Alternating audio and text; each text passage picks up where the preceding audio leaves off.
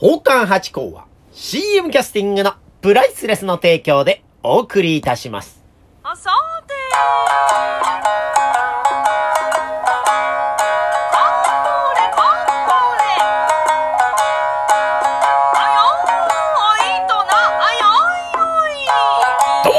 松野屋八甲でございます。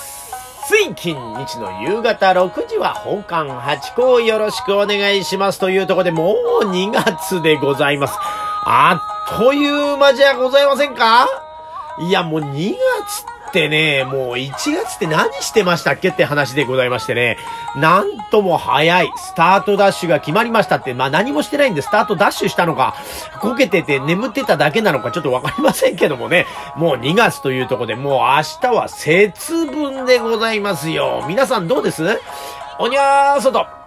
おにゃー外。おにゃー外。福は内。福は内。福は内ってちゃんと豆投げてます？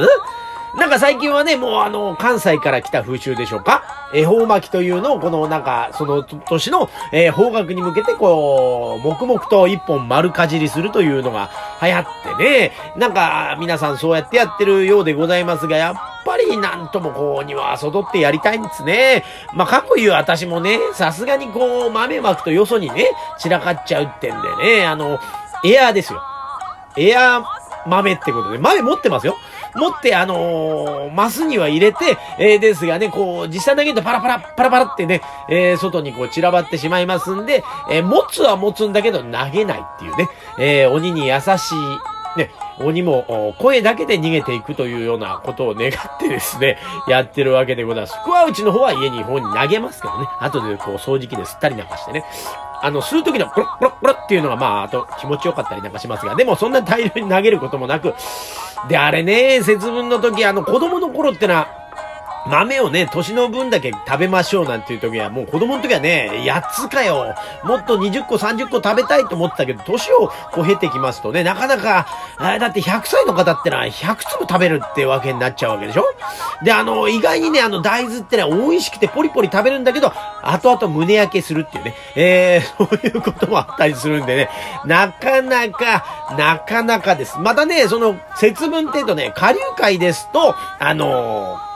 仮装なんですよ。うん、仮装するんです。えーこれね、前にもお話ししましたかね、毎年やってることなんでございますがね、仮装するんです。鬼、ね、疫病が来た時に、えー仮装して、いつもと違う姿になって、えーその疫病神とかね、え病気なんかをこう、いなすというんですかえーあいついねえなっつんで行っちゃうってんでね、そういうことがあるそうで、もともとはなんか吉原のことなんだそうですね。吉原での、えー風習と言いましょうか。まあそれがまあ下流会に流れてきてということで、まあ浅草の下流会も毎年まあ仮装、お姉さんなんかはね、されてます。宝冠宗の中にも七太郎姉さんというお姉さんがですね、あのー一人いつも毎回ね、こう仮装を考えて、えー出し元として、や、やっているわけでございまして、数年前に私もね、えーお姉さんと一緒の、えー組、連に入りまして、なんかさせていただいたんですが、私ね、もうやっぱりね、ちょっと仮装ってのがあんまりなりませんでね、あんまやってない。で、一昨年ぐらいにあの、一回あのー映画で、えージョーカーって流行りましたでしょ？で、ジョーカーの衣装をつけて、え顔は歌舞伎の顔を作っていただいてというのでやりましたがね。まあ、そのぐらいでしょうかね。あんまり、そうなんですね。でもね、あの、日本ではもう、節分で、えー仮装っていうのが根付かずに、えーハロウィンで、ね、えー仮装が根付いたというところでね、もうでも、あんだけ盛り上がれんだったら、か節分の時もどうかしらと思ったりなんかしますが、まあ節分の時に仮装してるとなんとなくこう、豆を投げつけられちゃうっていうのがあるから、えーやらないんでしょうかね。でも吉原ではやっぱりね、その吉原の商店街さんが、えー毎年ですね、コンテストみたいのを開いてですね、仮装の募集してます。で、今年のテーマはどうやら、えー疫病退散だそうでございます。だから疫病退散のまあ、コロナ封じでございましょうね。の仮装でもって、えーいらしてくださいというコンテストがあるそうなんで、もし、あのーね、吉原のお近くにお住まいの方、あーまたはね、仮装好きの方は全国からでもね、えー全世界からでも集まっていただいて、え盛り上げていただければと思ったりなんかいたします。でね、え先月、え国立の歌舞伎行ってまいりました。南宋里見八見伝めちゃくちゃ良かったですね。菊五郎劇団さんで菊五郎さんが出てらっしゃってね。いやーもうね、里見発見伝って元々のこのお話も面白いでしょ？だからもう名作なんですよ、これね。あ、菊五郎さんの持ちネタになってるんでしょ？これね、もうもうめちゃくちゃ面白い。もうね、オープニングからもういいですね。あのー今ほら、芝居ですとこう映像を使いますよね。プロジェクトマッピングって言うんですか？で、そういうのを使ってるんですよ。歌舞伎ですからね。あんまりそうやって派手な演出っていうのは、まあ派手な演出をするのが歌舞伎でございますが、あんまりこう、時代がね、江戸の文化じゃないですか。だからそこはまあ離れてぼってんで、絶妙なんですよ。ここの最初の演出が。えっ、と、この、なんつうんですか、F だというんですかね。もう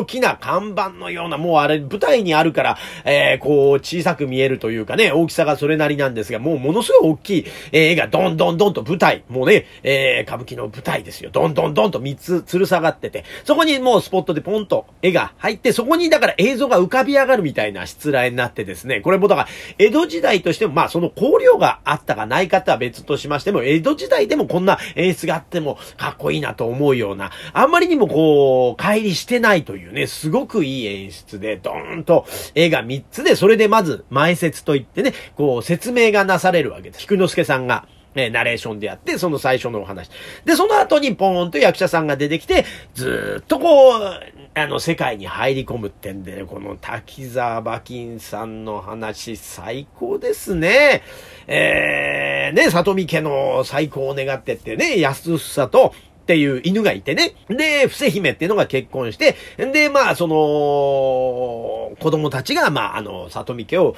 再興するというね、珍義中高礼みたいな、その玉を持ってですね、えー集まって宿敵を倒すというお話でございまして、これなんか、100巻ぐらいある、ロングロングロングロング、うーあごうな、あーロングロングロングなお話だそうでございましてね。いや、これ面白い。昔ね、あの、薬師丸ひろ子さんの、しず姫でしたかね。まあ、そんなんで、え、え真田広之さんとかが出てね。で、夏木まりさんが敵で、こう、血の池の風呂に入りながら若返るなんて、あ、いいシーンがあってね、非常に面白い映画で、だから、だからね、もともとね、小さい頃から、まあ、慣れ親しんだ、里見発見で。いや、いいですよ。このね、滝沢馬金さんね、これまたあの、ペンネームがまたいいですね。えー、極低馬金さん。これ極低馬金さんってどういうペンネームかっていうと、あのー、クワ、ね、ま、極低ってのは曲がる手ね、帝号の手に、馬にことっ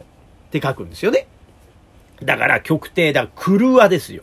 クルワで誠ってんでね。だから、その、クルワってところは、まあ、嘘が横行して、もうすべて嘘の世界である、夢の世界であるところで、まあ、信じる愚直な男みたいなことで、えー、極低馬金という名前つけたそうです。だから、まあ、シャラクとかもね、そうですよね。だからシャラク祭から来てるとかね。双葉亭指名もくたばって指名から来たとか、なんかそういうような、だから、あの、シャレの効いた、えーペンネームの方が多いというね、ところでございますが、まあ、そのシャレのごとくでですね、非常に面白い展開で、またね、このね、今回の里見発見でもうね、演出がボンボンと面白くて、まあ派手な面白いシーンをポンポンポンと繋げてくださって3時間半。まあもちろん途中にね、え30分休憩があったり、15分休憩があったりっていうのは、え3幕ぐらいに分かれてましたが、でもね、本当に集中しきりで、まあ良かった。すべてのシーンが美しくてですね、すべてのシーンが躍動的でですね、これはですね、また多分来年も新春歌舞伎みたいのでですね、国立劇場でやると思うんでですね、ぜひぜひあの、えー、これ機会があればですね、ご覧いただきたい演目だなと思っております。また国立劇場ですとね、1万2000円とか3000円ぐらいで、えーご覧いただけると思いますんでね、これぜひぜひご覧ください。3月にもまたね、あのー源氏物語の話でしょうかね、が、あの、菊之助さんがやられますんで、そちらはですね、えー一等席でも8000円という見やすい、えー回でございますから、ぜひぜひあの、歌舞伎行ってみてはいかがでございましょうかという近況報告でございました。あ、そうそう。そうそうあとね、これ全く全然関係ない余談でございますけどね。この間スーパー行きましてね。で、まあ私も豆腐とか好きでよく豆腐を買うんですけどね、そこのね、スーパーの豆腐のところにですね、あった美味しいものがございました。私ね、あのー何回か前の回でもね、あの、好きな食べ物なんですかで、コーヒーゼリーと杏仁豆腐と答えているんですね。で、杏仁豆腐すごく好きなんです。で、豆腐と杏仁豆腐って別物じゃないですか。ね、杏仁豆腐とは、えー言っても、こう、寒天とか、えーゼラチンで固めたものが、杏仁豆腐でございましょあの、アーモンドの種ですか？その芯、アーモンドじゃねえや。あの、あんずの芯ですか？あの、種の中のあれの味なんですよね、確かね。えー よくわかってない